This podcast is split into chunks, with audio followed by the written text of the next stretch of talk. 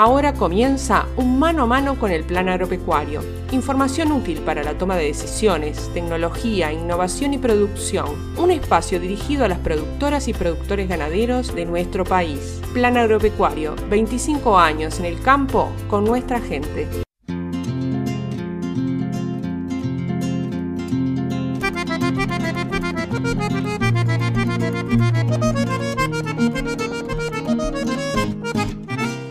Bienvenidas y bienvenidos a una nueva emisión de Mano a Mano con el Plan Agropecuario. Es un gustazo reencontrarnos a través de este medio de comunicación, de estos medios de comunicación, a través de Radio Carve, llegando a todo el país, a través de Radio Tabaré de Salto y la hora del campo también de ese departamento y a través de Radio del Oeste en el departamento de Colonia. Les comentamos que vamos a tener un programa consecuente con la situación que estamos viviendo. Anduvimos visitando el departamento de Artigas, donde la situación la verdad es bastante crítica, podríamos decir que eh, es acuciante. La verdad que personalmente nunca había visto una situación como esa, fundamentalmente donde estuvimos en Paso Farías, allí en el centro del departamento, eh, insípido, caluroso, los arroyos y los tajamares sin agua, las vacas en eh, una situación bastante compleja, los caraguatás secos, las carquejas secas, la verdad que este lamentable eh, la visión que nos trajimos de esa zona, por lo cual vamos a estar conversando para conocer de primera mano qué está pasando allí, cuáles son las opciones, que son pocas que tienen los productores, de parte del ingeniero agrónomo Javier Fernández, técnico del Plan Agropecuario para ese departamento. También vamos a tener la palabra de la doctora Betina la técnica del Plan Agropecuario en el departamento de La Valleja, quien se va a estar refiriendo al estado de las pasturas, al estado de las aguadas, de los animales en ese departamento. Es otra la situación, pero no deja de estar comprometida en gran parte de los casos. También la técnica va a estar realizando algunas recomendaciones sanitarias, bueno, para sobrellevar o tener en cuenta en esta época y también pensando que se viene el otoño, que pueden caer algunas lluvias tan esperadas en cualquier momento y hay que estar atentos a la jugada. Pero sin más que agregar, vamos directamente a la palabra de los protagonistas de hoy. Con mi profunda admiración por la música gaúcha riberandense como comentábamos, estuvimos por Paso Farías, departamento de Artigas, allí vivimos una situación de caos, parecía la verdad algo que no queríamos conocer cómo estaban eh, los suelos, los campos de ese departamento, en esa zona de los del departamento, la verdad que esté bastante complejo. Pero allí conversamos, como decíamos, con Javier Fernández, técnico del Plan Agropecuario en ese departamento, sobre la situación actual, qué se está haciendo, qué se ve. Eh, también a partir de la encuesta RING hay algunos datos eh, que pone de manifiesto justamente Fernández. Buen día, es un gusto estar conversando contigo. La verdad que eh, la situación es compleja en Artigas, ¿no? Bueno, la situación del departamento de Artigas en estos momentos es una situación bastante, digamos, delicada, dada la, falta de precipitaciones que todos sabemos. Estamos este, en, una profunda, en una profunda sequía, donde vemos cómo se fueron los campos en, muchas zonas del departamento, sobre todo la zona oeste del departamento, que son campos de, este, pasturas más finas, en la vuelta de, Baltasar Brun, Gomenzoro, Palma Sola, este, Colonia Palma, esos, esas zonas ya hace tres años que han, tenido, han sufrido con la seca, este, donde han empezado antes y terminado después que el resto del, departamento prácticamente. Este, después tenemos la zona este del departamento, que si bien es la zona más, más dura, con un 70% de suelos este, superficiales, tiene muchas reservas de, campos gruesos, como son los canutillos, por ejemplo, que bueno, que es una, el productor le echa mano a eso ha llovido diferente también, ha tenido una frecuencia diferente, si bien en volúmenes no tan grandes, pero se mantiene, al ser más quebrado, también mantiene un poco el agua. Según la respuesta de los productores que responden a la, a la RING, a la Red de Información Nacional Ganadera que emitimos todos los meses y que nos responden. Tenemos datos de la, de la región, de prácticamente 150 productores, lo que corrobora lo que nosotros vemos permanentemente en las salidas, que es eh, la baja disponibilidad de forraje y bueno, y la condición corporal de las vacas de cría, de los rodeos de cría y de los ganados más grandes, cómo se va viniendo abajo día a día. Por ejemplo, el 60% de los productores que respondieron alegan que tienen menos de 3 eh, centímetros de altura de pasto en los predios, con lo que vemos nosotros que esos menos de 3 centímetros a veces significa hablando de un centímetro inclusive, ¿no? Este, un 40% de los mismos alega que sus ganados, sus vacas de cría están en menos de 3,5 de condición corporal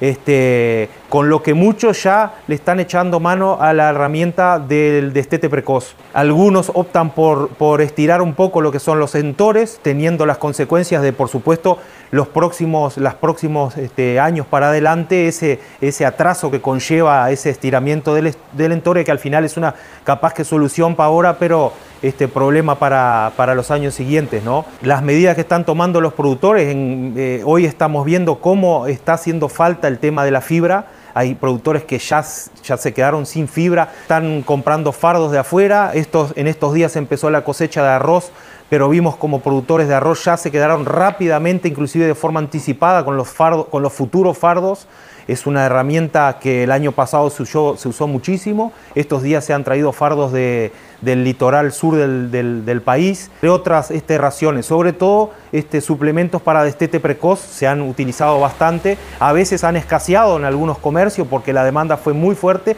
pero asimismo y todo con el destete precoz hemos visto cómo los ganados, los rodeos de cría no tuvieron movimiento de celo dadas las condiciones extremas de calor, de sequía, de poco pasto y de bajísima calidad de, las mismas pasturas. El otro tema clave, que diría que a la par o más importante que, las pasturas, es el tema del agua. Hoy en día de, de esa misma encuesta sale que aproximadamente el 65% de los productores o 70% ya tienen problemas le estoy hablando de hace por lo menos 20 días atrás de las respuestas, ¿no? que hoy en día siguen agravándose este, y aumentando los casos, pero en aquellos días, este, a finales de, enero,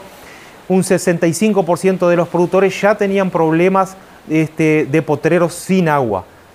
Toman diferentes medidas, algunos abren todas las porteras, con lo que conlleva un aumento de la energía, del, costo energético del ganado para buscar la, comida. Sabemos que es contraproducente, a veces es preferible mantenerlos a los ganados este, más en lugares más acotados con agua y ofrecerles alguna comida de afuera, tipo fardo. Este, pero esa es la situación. 10% de los productores, este, que hoy en día seguramente son más, ya tienen por lo menos el 50% de los predios eh, sin poder pastorear, sin poder utilizar alguna felpa que les queda, digamos, porque ya se quedaron sin agua. Familias de productores hoy en día este, se están llevando este, con camiones cisterna 40 predios este, ganaderos porque ya se quedaron sin agua de bebida. Quiere decir que es una seca muy profunda este, que si no es con las lluvias que se, que se reanuden es muy difícil de, de salir. Y con las herramientas este, del Estado a veces queda corto porque este, ya estamos ingresando en una zona, digamos, este, en una zona roja, digamos, una zona de, de, peligro donde las medidas tienen que ser contundentes y de peso. ¿Y cuáles son esas medidas que los productores deberían tener en cuenta?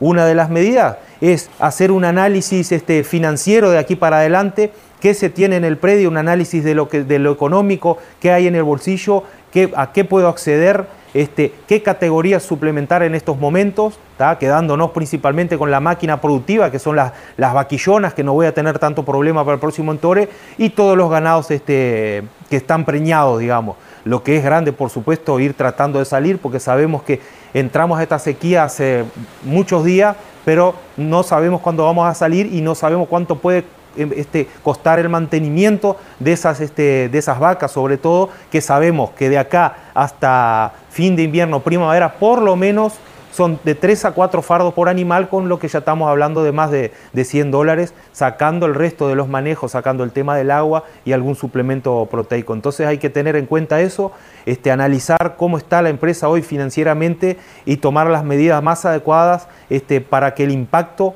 de, de esta sequía no sea tan grave y que no deje, digamos, coletazo para el, futuro. Sabemos que en una sequía este, siempre estamos en pérdida, porque acá lo que se está tratando es de mantener el capital, pero hay que ver a qué costo, a qué costo. Y el capital son los emovientes, son los animales. El otro día escuchábamos a Montes en una entrevista también para este programa diciéndonos que en realidad el anestro había sido poco significativo teniendo en cuenta la sequía que estábamos viviendo. Pero creo y veo que en este caso debe ser bastante distinto de lo que es la generalidad, ¿no? Porque la situación es muy compleja en este departamento. ¿Cómo crees que, van a ser los porcentajes de preñez aquí en esta zona? Particularmente justamente del porcentaje de preñez, hemos tenido algunos datos este, lo que levantó, digo, lo que levanta este, el porcentaje de preñez fue el tema de las vaquillonas de primer entore, que esas generalmente no tienen este problema. El año pasado en la seca, por ejemplo, se preñó más del 90% esas categorías. Y este año este, aparentemente hubo movimiento en esas categorías, que son las primeras que, van al, entore, digamos. Pero el gran tema y el cuello de botella está siendo justamente el ganado, las de segunda cría y el ganado, las vacas del rodeo general, que tienen una mayor demanda de mantenimiento y es lo que estamos viendo que en, los diagnósticos de gestación está saliendo un 40% digamos preñado y ya sin movimiento, ya con anestros profundos este, y, poco porcentaje en anestro superficial. Pero lo que se ve es que sí, que este, por lo menos estos días este, está haciendo así los resultados, ha pegado fuerte esta, esta seca y seguramente tengamos una, una producción por lo menos este, no quiero ser drástico, pero hoy en día en, los datos que tenemos del 50% de lo que son los terneros. Respecto a la mortandad de animales, ¿han habido este, algunos vacunos que, bueno, a causa de esta sequía hayan muerto? Por inanición propiamente dicho, que, es lo que trae esta sequía, ¿no? y viendo los datos un poco que les comentaba de altura de pasto, disponibilidad, se está viendo ganado de, cría, rodeos de cría y ganado grande en condiciones extremadamente bajas, que lo que les comenté es un dato de la realidad de 150 productores, pero no es el promedio nada. Lo que se ve es que los rodeos están sentidos, más aún los que tienen, que se ve mucho ganado, se ven vacas con terneros al pie todavía, que esa es otra de las este, de las medidas claves a tomar es separar el ternero de la madre, hacer destete, sea destete este, con alimentación del ternero y eso es clave también, hay que ver los destetes precoz cómo son, porque después sale un ternero con 20, 30 kilos menos y tampoco es algo que uno quiere. Entonces, un destete bien realizado, digamos, que anda en un costo entre 60 y 70 dólares, para que tengan una idea, con fibra, con, con fardo de buena calidad alfalfa, con, una, con un suplemento este, por lo menos de 21% de, de proteína, y con eso podríamos estar haciendo destetes que van a este, contribuir a bajar la demanda global, digamos, este, de todo el establecimiento ganadero. Porque una vaca cuando está con ternero al pie pide por lo menos un 60% más de comida para cumplir sus requerimientos, digamos, ¿no? de lactación, después sus requerimientos este, basales y después pensar en, la actividad este, reproductiva que es, un, es, es, una demanda, un consumo de lujo, digamos. Entonces ya separar el ternero de la vaca baja esos requerimientos y puede ayudar de repente a mantener esa condición corporal de, de esa madre. Lo que hemos visto es que hay muertes, han habido muertes que generalmente pasan en las secas, es cuando los tajamares, los cursos de agua se van secando, quedan un barro y es muy difícil poder solucionar ese tema, sacar esa, esa vaca del medio del barro que termina muriendo enterrada en el barro y ya con temas de debilidad. Hemos visto algunos casos, sí, de muerte por, por debilidad, por ganados que se encontraban hace mucho tiempo ya sin, sin pasto, pero son contados los, los animales en casos muy puntuales hemos, hemos visto, hemos escuchado reportes de productores que nos dicen de alguna recría, alguna vaca de repente con, una madre con bajísima condición corporal, pero eh, el tema más problemático es que de mañana y de tardecita hay que recorrer esos, esos pozos de agua, esos ojos de agua que quedan en lo que son esos tajamares con, barro para ir cuidando que no, que no hayan animales ahí adentro. ¿no? Lo que se ve bastante también es la actividad de la limpieza de tajamares y de las empresas haciendo levantes de tajamares, empresas este, poseras trabajando y eh, accediendo de repente a, créditos como es este, los que están dando el, Ministerio de Ganadería con Microfinanza República, este, o si no los nuevos créditos del Banco República que sacó. También vemos que mucha gente está enterada del tema, por lo menos un 85% de los productores de ese tipo de créditos, pero este, acceden a ellos un 20%, 20-25% es bajo. Por eso hay que planificar muy bien cuando uno va a tomar un crédito, planificar las ventas para poder acompasar, digamos, luego el, repago de, esa toma de, crédito, de ese ingreso de capital al predio. Agradecemos a Javier Fernández por esta puesta a punto de lo que está pasando allí en el departamento de Artigas. Nosotros continuamos con más mano a mano con el plan agropecuario.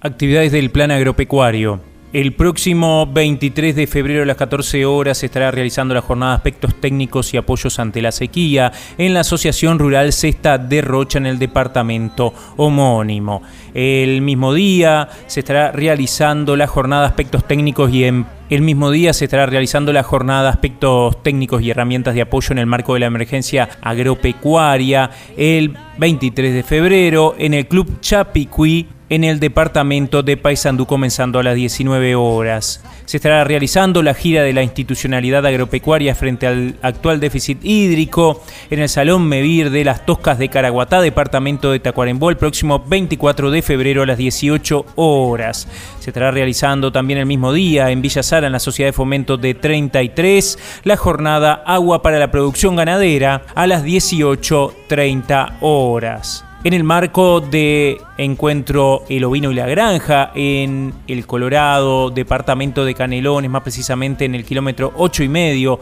de la ruta 48. Se estará realizando el día 4 de marzo a las 14 horas la jornada entre ovinos, ganado y frutales. El silvo pastoreo avanza. También al otro día, el 5 de marzo, se estará realizando la jornada en la puerta del invierno. ¿Qué siembras y manejos podemos implementar? A las 11 horas también en el encuentro del ovino y la granja.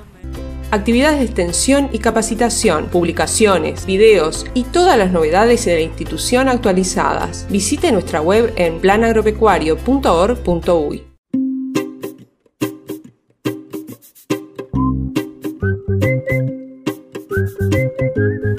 Como les comentábamos al comienzo del programa, íbamos a tener la palabra de la doctora Bettina Cópula, técnica del Plan Agropecuario en el Departamento de La Valleja, sobre la situación, el estado de las aguadas, las pasturas del ganado en ese departamento. Buen día, Bettina, es un gusto estar conversando contigo. Bueno, la situación es compleja en todo el país. Hay algunas zonas que la verdad que la afectación de esta sequía ha sido mayor que en otras. ¿Cuál es la situación en el departamento de La Valleja? Y bien, este, la situación en el departamento, este, venimos ya de un déficit que se viene eh, hídrico que se viene acarreando desde la primavera, este, donde en realidad las lluvias eh, fueron por debajo de lo normal, donde acá en el departamento hay mucha problemática con el agua para brevadero. Donde en realidad, si bien son zonas que, tienen muchos recursos naturales, este, grandes este, fuentes de agua están viéndose afectadas, al igual que el resto del país. Y bueno, y ha hecho que los productores eh, hayan tenido que, encerrar animales o que tener los animales en un mismo potrero. Este, también se está complicando todo lo que es el tema de las pasturas, obviamente la disponibilidad de pasto este, está escaseando y en aquellos potreros que tienen algo de pasto, dado la, intensa, el intenso calor, este, ese pasto se ha ido perdiendo porque se ha ido requebrando, o sea, se ha ido perdiendo por, por, la intensa desecación que tiene. Y bueno, esto ha complicado bastante lo que son los manejos, estamos en plena zafra en Tore, este, hablando con algunos colegas y productores, bueno, todo lo que se pudo entorar o inseminar medio temprano, algunas ecografías que ya se han hecho de inseminación, algunas ecografías de activo han tenido resultados buenos, pero bueno, todo lo que pare un poco más tarde, este, bueno, eso va a depender mucho de los manejos que, se pudieran aplicar, tanto lo que sea el destete precoz o alguna tablilla. Este, bueno, y hay gente que pudo aplicar el destete precoz y hay gente que, lo quiso hacer y no lo pudo hacer, dado que bueno, no tenía agua o, en el lugar donde tienen las instalaciones para hacer el destete no, no, no tiene las condiciones ni de pasto, ni de aguada, ni de sombra. Y bueno, la verdad que ha sido un verano bastante complicado.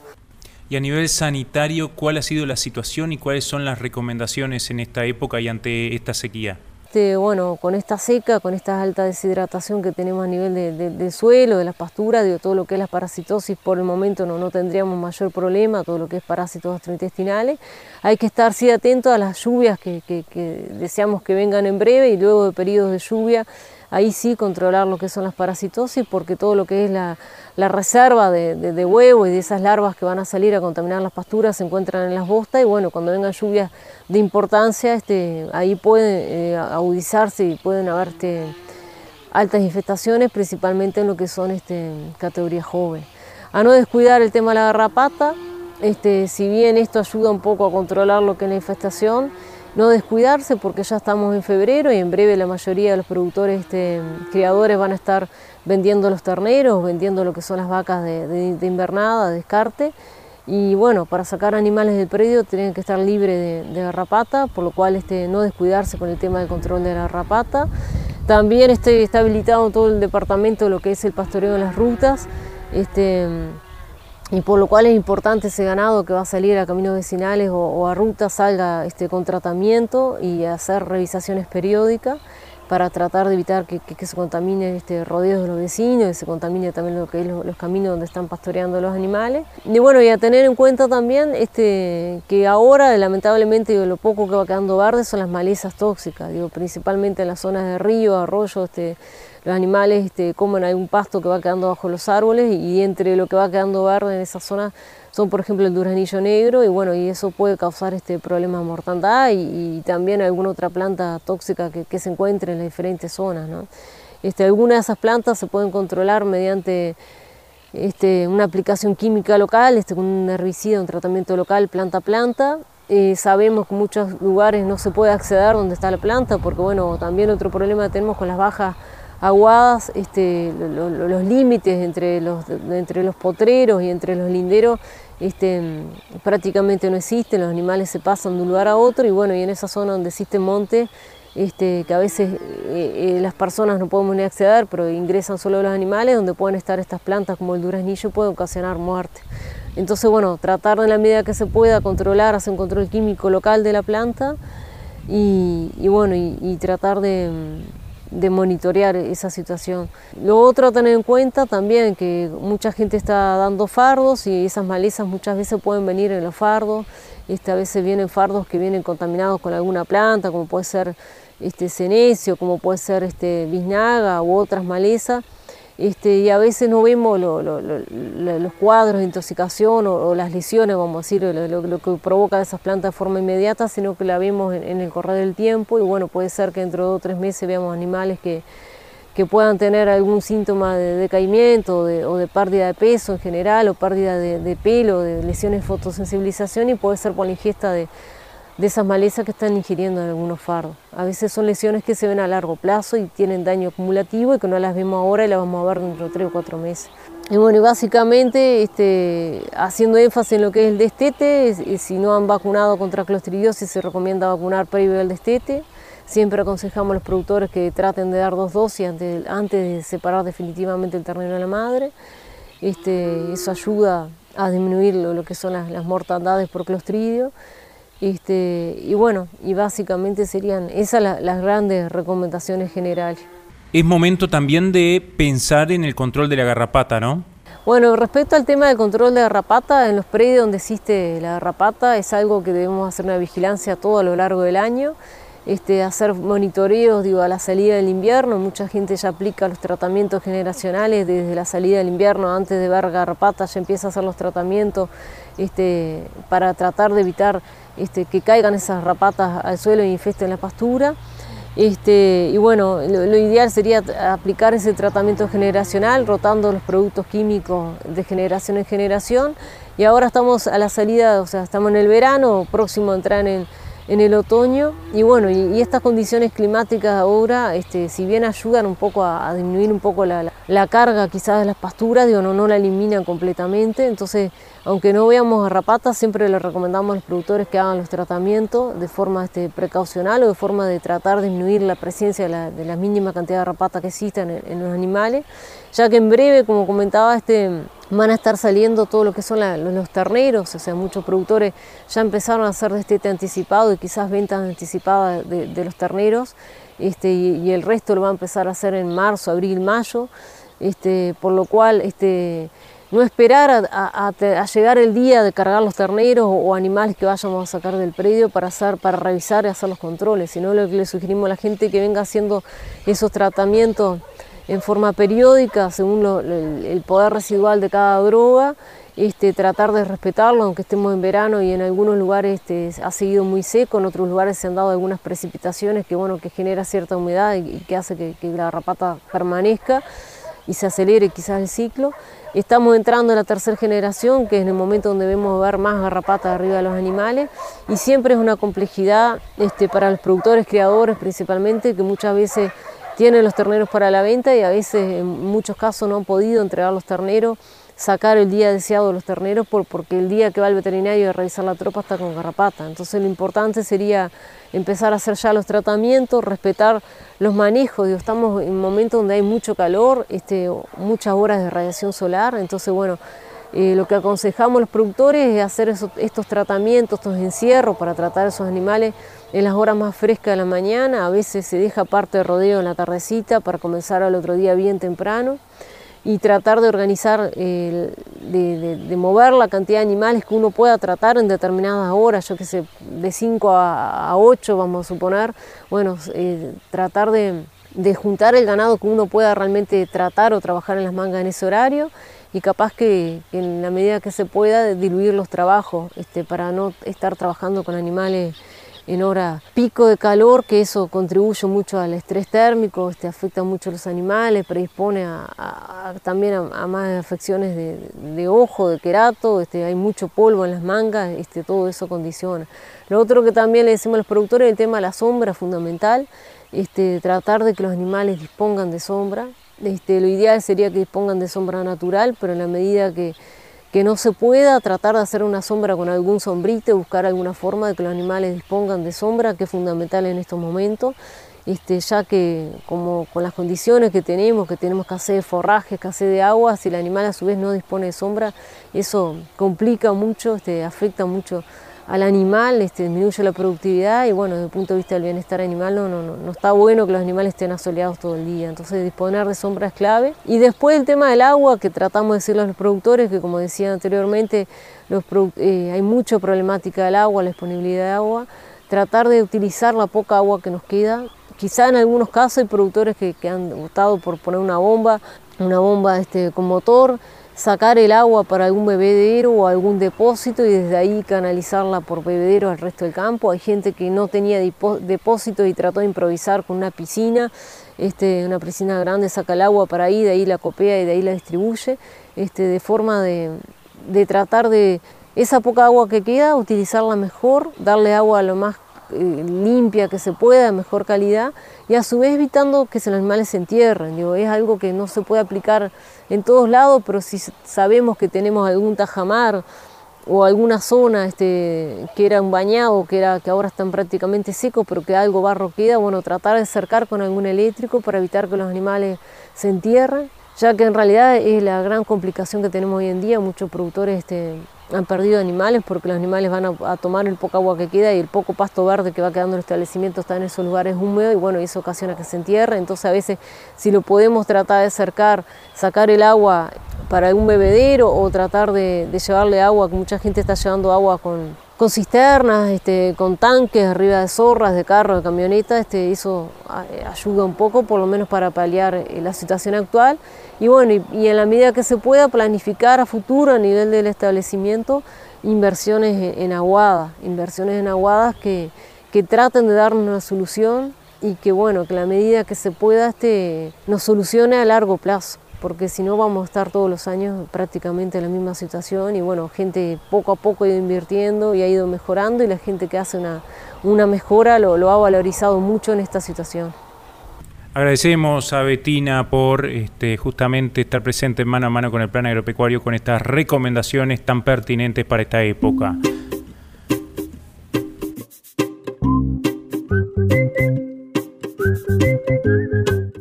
Amigas y amigos, ha sido un gustazo haber compartido este programa de mano a mano con el plan agropecuario con todas y todos ustedes, eh, esperando obviamente que llegue esa lluvia tan ansiada que todos queremos para bueno, recuperar o por lo menos hacerle frente a esta situación tan compleja, tan acuciante que están viviendo los productores en gran parte del país y como escuchábamos recién en el norte, en el este, también ocurría lo mismo. Nosotros nos reencontramos la próxima semana en este programa que lo que busca justamente es brindar información, recomendaciones técnicas y experiencias para poder hacer las cosas lo mejor posible y en este caso poder tener aparte una voz de aliento frente a situaciones complejas que están viviendo los ganaderos de nuestro país. Hasta la próxima semana